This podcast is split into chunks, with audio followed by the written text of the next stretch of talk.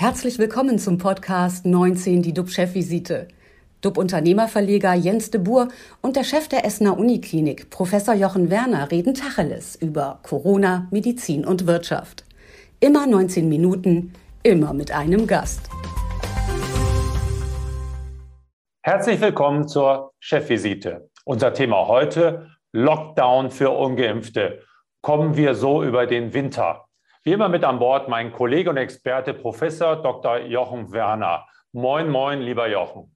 Moin, moin, lieber Jens. Moin, moin, liebe alle. Mein Name ist Jens de Boer. Ich leite den Medienverbund Chefvisite. Wer nicht geimpft ist, darf jetzt quasi nirgends mehr hin, außer in Supermärkte. Das haben alte und neue Regierungen gestern zusammen mit den Länderchefs beschlossen. Aber auch für Geimpfte gibt es neue Einschränkungen. Und nächstes Jahr könnte die Impfpflicht kommen. Reicht das alles aus? Wie schlimm ist die aktuelle Lage wirklich? Das kann uns Professor Dr. Jochen Werner jetzt erklären. Der steckt ja in seiner Uniklinik quasi mittendrin, etwas gesagt in dem Schlamassel, aber viel besser in dem Kampf gegen Corona. Lieber Jochen, wie geht ihr im Krankenhaus eigentlich mit ungeimpften um? Wie mit im Geimpften auch. Also das ist ja vollkommen klar, wenn jemand ungeimpft zu uns kommt, ob jetzt wegen Covid oder wegen einer anderen Erkrankung, der wird vollkommen normal und ohne ja irgendwie Hämo oder was behandelt. Das ist vollkommen klar. Was hältst du denn von einer Impfpflicht, die der äh, ja, designierte Kanzler Olaf Scholz ins Spiel gebracht hat? Ist das die Ultima Ratio, um die Quote zu erhöhen? Also bei Impfpflicht fällt mir ja erstmal ein, dass wir gemeinsam unsere 128. Folge der Chefvisite genau zu dem Thema gemacht hatten am 12. Mai 2021. Ich erinnere dieses Datum, weil danach ja eine vollkommene Entrüstung aufkam mit diversen Hater-Kommentaren, ähm, weil ich eben auf die Frage, wie man mit un Ungeimpften umgehen soll, dann mit äh, Nazi-Arzt, Mengele-Arzt, äh, man wird mir den Prozess machen und so weiter beschimpft wurde. Das Problem ist nur, dass nichts passiert ist im Anschluss. Die Politik hat das liegen lassen, aus lauter Furcht, auch im Wahlkampf, dass man die Wähler vielleicht zu weit nach links, zu weit nach rechts treibt. Und ähm, darauf nimmt ein Virus keine Rücksicht. Und so kamen wir in dieses Desaster wieder rein. Jetzt wird es diskutiert.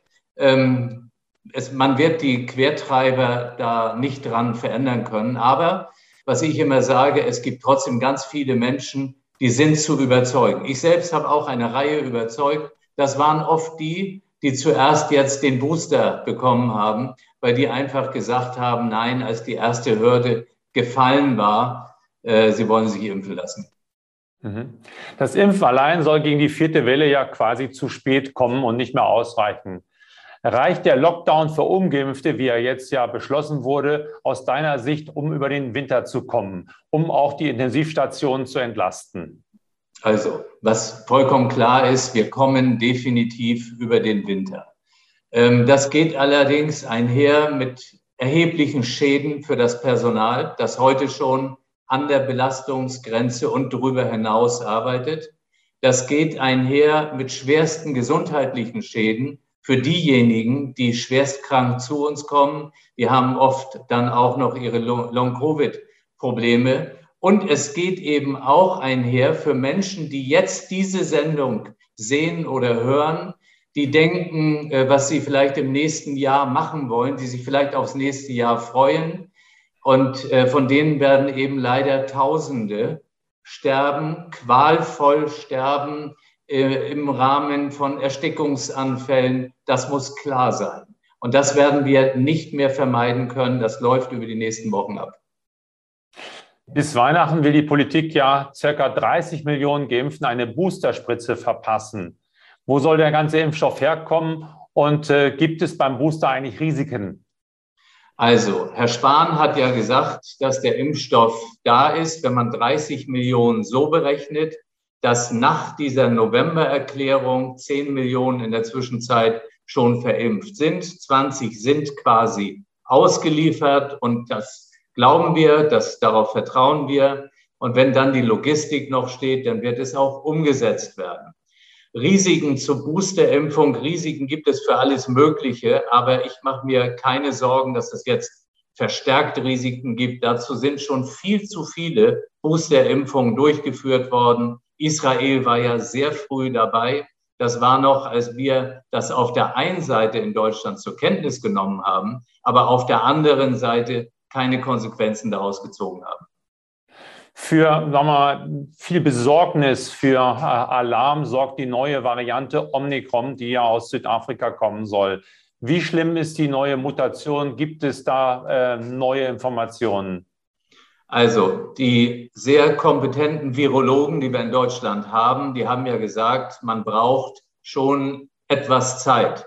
Wir haben ja gesagt, zwei Wochen, drei Wochen, dann können Sie es besser einschätzen.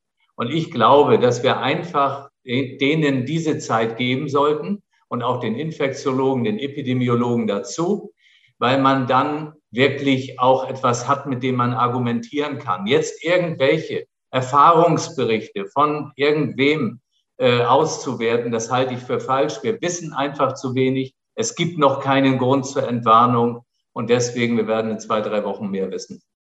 Habt ihr in der Uniklinik einen Corona-Patienten, einen Omikron-Patienten? Wir hatten einen Verdachtsfall, der sich dann nicht bestätigt hat. Ich bin aber ganz sicher bei der Anzahl an Patienten, die wir hier aufnehmen mit Covid-19, dass über kurz oder lang auch ein solcher Patient bei uns behandelt werden wird. Werden wir uns eigentlich an Corona so gewöhnen müssen, dass wir alle sechs Monate künftig zu einer Impfung müssen?